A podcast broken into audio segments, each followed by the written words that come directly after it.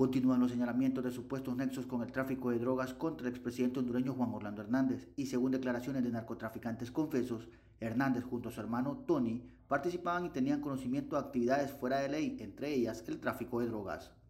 Así señalan dos de los tres testigos que fueron convocados por la Fiscalía y aseguraron que estuvieron presentes en varias reuniones con narcotraficantes, incluido Joaquín El Chapo Guzmán, así como expresidentes hondureños y que recibían cierta cantidad de dinero para las campañas políticas de candidatos que incluían alcaldes y exdiputados.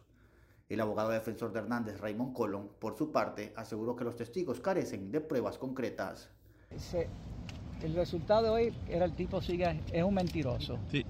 Ok, eso es primero. Segundo, que yo lo que estaba tratando de sacar de y tomó mucho, tiempo porque el tipo es tan resbaloso, era dejar al jurado conocer la vida de un narcotraficante. Eh, carros, casas, y, yo estoy seguro que tenía testaferros, pero este, él, lo que pasa es que yo quiero que el jurado vea la diferencia entre alguien como Ardón, y el dinero y 200 millones de dólares y van a ver 200 millones o más. ¿Ah? 200. millones más y la vida modesta que vivía la familia Hernández Alvarado. En los primeros cuatro días del juicio se realizó la presentación en el estrado de tres testigos, identificados como José Sánchez, conocido como el contador, el exalcalde del municipio de El Paraíso en el departamento de Copán, Alexander Chanderdón, y el agente de la Dirección Nacional de Lucha contra el Narcotráfico en Honduras, Miguel Reynoso.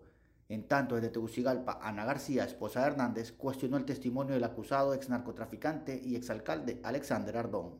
Contrario a las declaraciones iniciales en el interrogatorio donde Ardón llegó a afirmar que Juan Orlando protegía narcotraficantes a cambio de pagos, su propio testimonio lo llevó a develar sus mentiras, porque en la administración de Juan Orlando se declaró una guerra abierta al crimen transnacional. Hoy a las 10 de la mañana se reanudan las audiencias y se esperan más testigos, entre ellos algunos narcotraficantes confesos. Oscar Ortiz, Voz de América, Nueva York.